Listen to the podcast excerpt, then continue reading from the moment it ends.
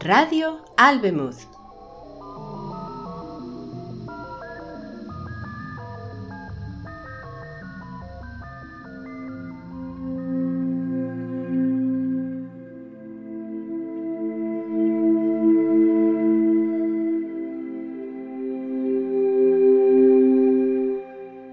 El malvado mono robot de Mary Robinette Cowell.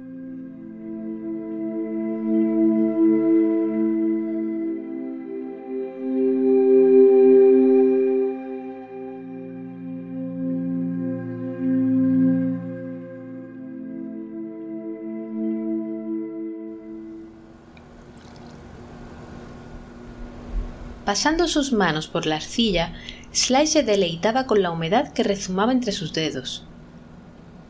La arcilla volvía mate el pelo del dorso de sus manos. Golpeándolos parecían casi humanos. Giraba el torno de alfarero con sus pies prensiles mientras daba forma al jarrón. Pellizcando la arcilla entre sus dedos, levantó la pared del jarrón, tornándolo más alto. Alguien golpeó la ventana con su bolígrafo. Sly saltó y chilló mientras el jarrón se desmoronaba bajo su propio peso. Dio vueltas y lo lanzó hacia el ventanal como heces. La arcilla salpicó el plexiglas, resbalando por la ventana. En el patio tras la ventana, un grupo de colegiales brincó hacia atrás, riendo. Uno de ellos balanceó los brazos imitando a Sly burdamente. Sly mostró los dientes, a sabiendas de que esta gente lo tomarían como una sonrisa, pero él lo hacía como amenaza. Balanceándose desde el taburete, cruzó la habitación en tres largos pasos y apretó la mano contra la ventana. Todavía sonriendo, escribió Atoidi. Afuera, las letras estarían al revés. Bern asomó la cabeza. Le preguntó con gestos ¿Estás bien? Sly meneó la cabeza enfáticamente y señaló la ventana. Lo siento. Las manos de Ben danzaron. Teníamos que haberte avisado de que venían. Deberías haberles dicho que yo no era un animal. Ben bajó la mirada en sumisión. Lo hice, son niños. Y yo soy un chimpancé, lo sé. Sly enterró sus dedos en la arcilla para silenciar sus pensamientos. Fue Delilah. Pensó que no te importaría porque a los otros chimpancés no les importó. Sly frunció el ceño y liberó sus manos. Yo no soy como los otros chimpancés. Señaló el implante en su cabeza. Tal vez Delilah debería tener uno de estos. Parece que necesita ayuda para pensar. Lo siento. Ben se arrodilló enfrente de Sly, más cerca de lo que cualquiera lo habría hecho sin tenerlo sedado. Sería tan fácil estirar el brazo y partirle el cuello. Ha sido un acto horrible. Sly zarandeó la arcilla en el torno. Ben era mejor que los otros. Parecía comprender el limbo infernal en el que vivía Sly, demasiado listo para estar con los demás chimpancés, pero demasiado animal para estar con humanos. Bern fue quien le llevó a Sly el torno de alfarero al que junto a la tierra y los árboles Sly amaba. Sly miró hacia arriba y levantó las cejas. ¿Qué les ha parecido mi espectáculo? Bern se cubrió la boca, tapando su sonrisa. El hombre tenía modales. A la profesora le molestó el malvado monorobot. Sly echó la cabeza hacia atrás y aulló. Le había venido bien. Pero Delilah piensa que deberíamos disciplinarte. Ben, todavía tan cerca que Sly podía alargar el brazo y romperlo, permaneció muy quieto. Quiere que me lleve la arcilla, puesto que la has usado para una demostración de ira.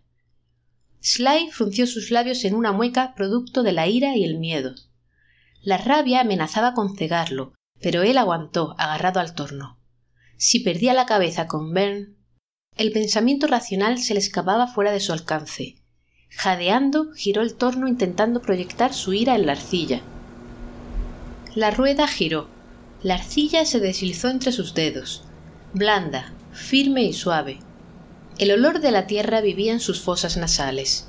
Sostuvo el mundo en sus manos. Girando, girando, las paredes se elevaron alrededor de un núcleo de ira, incorporándola. Su corazón se ralentizó con el torno, y Sly parpadeó, consciente de nuevo como si estuviese despertando de un sueño. El jarrón en el torno parecía todavía danzar con vida.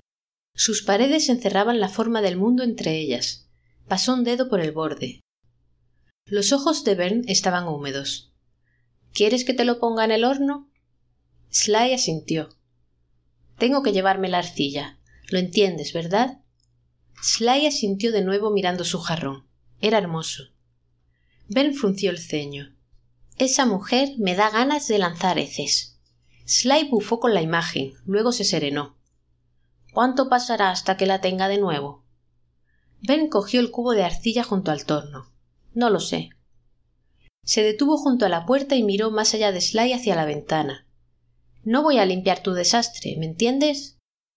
Por un momento la rabia le subió por la columna vertebral, pero Ben no le miró a los ojos y siguió mirando la ventana.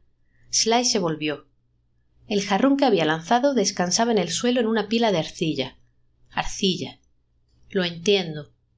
Esperó a que se cerrara la puerta, dio unas grandes zancadas y recogió la arcilla. No era mucha, pero era suficiente por ahora. Sly se sentó al torno y empezó a girarlo.